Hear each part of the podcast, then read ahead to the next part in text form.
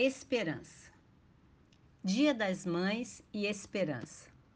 O que será que estes dois assuntos têm em comum?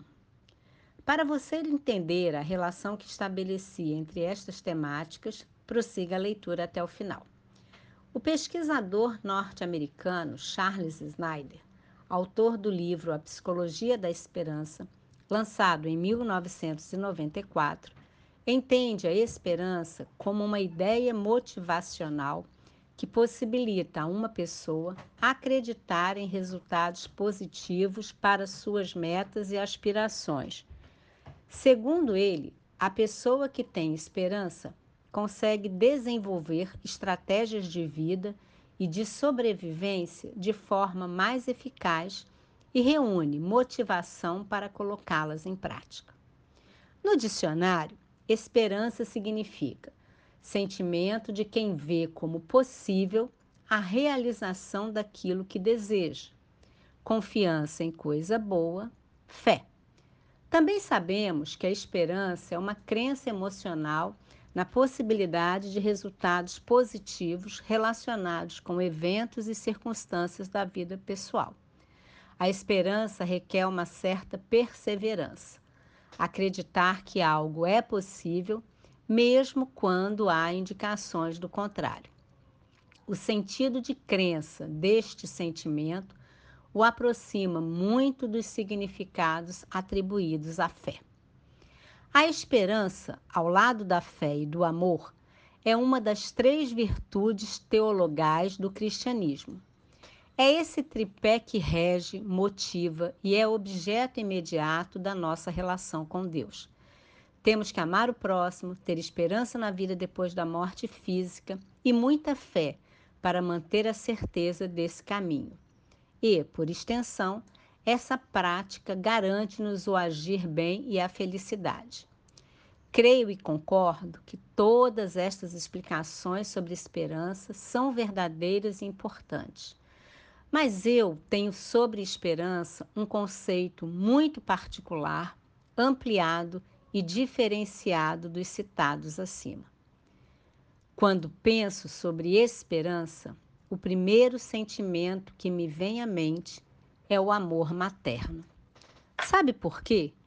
Porque tive o privilégio de ser filha da Dona Esperança. Sim, este era o nome da minha querida mãe. E neste mês de maio, quando comemoramos comercialmente o Dia das Mães, ocasião em que a temática da maternidade recebe uma atenção especial, minhas memórias afetivas foram ativadas e me encheram de mais saudades. Sentimentos como respeito, a admiração, o carinho e o amor incondicional parecem potencializados quando não se está por perto e se tornam ainda mais relevantes neste momento. Pode parecer chavão, mas minha mãe era fantástica. Uma guerreira com G maiúsculo. Mãe de seis filhos, perdeu um ainda bebê. Dona do sorriso e abraço mais gostoso do mundo. Costureira e tricoteira de mão cheia. Casada com um filho de libaneses. Quem conhece a cultura árabe sabe o que isto pode representar. Mudava de cidade em cidade por causa da profissão do marido. Cuidava da casa e da família como uma leoa. Sempre fazia as melhores comidas do mundo. Quase nunca ficava doente. Sim, ela sempre estava pronta para cuidar de todos e de todos com muita dedicação. Mas quando se tratava dela, não havia tempo ruim. Adorava música. O rei Roberto Carlos tinha um lugar especial em seu coração. E era uma avó amada e mimada pelos netos.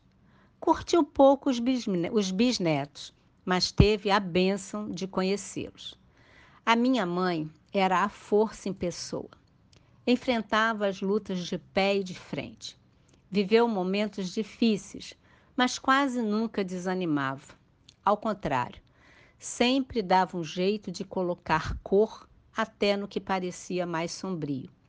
A impressão que eu sempre tive é que nada podia derrubá-la e que ela sempre vivia cheia de esperança em Deus na vida e nas pessoas.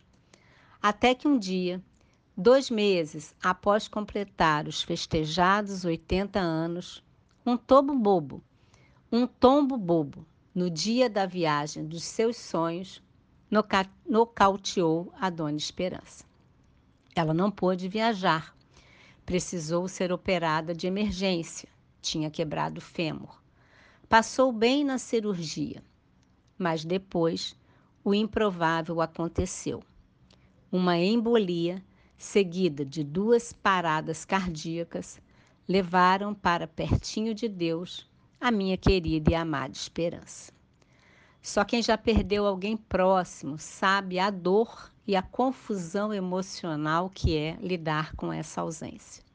Vários sentimentos, como tristeza, raiva, saudade, frustração, impotência, solidão, se misturam em uma coisa só, que chega a doer fisicamente.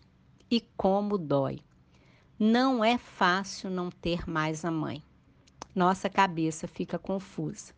A sensação que temos é que nossas forças acabaram.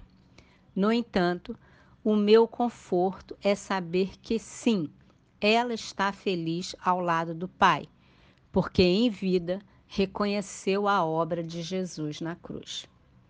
Hoje, quase sete anos após a partida da minha mãe, aprendi a conviver com a dor da ausência. A saudade parece que é permanente, pois ela realmente me faz muita falta.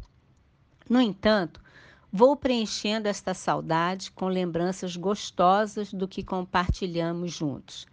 E tem muita coisa boa para recordar. Para todos que, como eu, viveram ou vivem um doloroso, um doloroso momento de luto, aconselho uma reflexão bíblica que sempre me traz encorajamento e ânimo. Diz o texto de Lamentações 3, versos 21 a 24.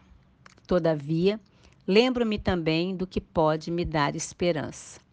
Graças ao grande amor do Senhor é que não somos consumidos, pois as suas misericórdias são inesgotáveis.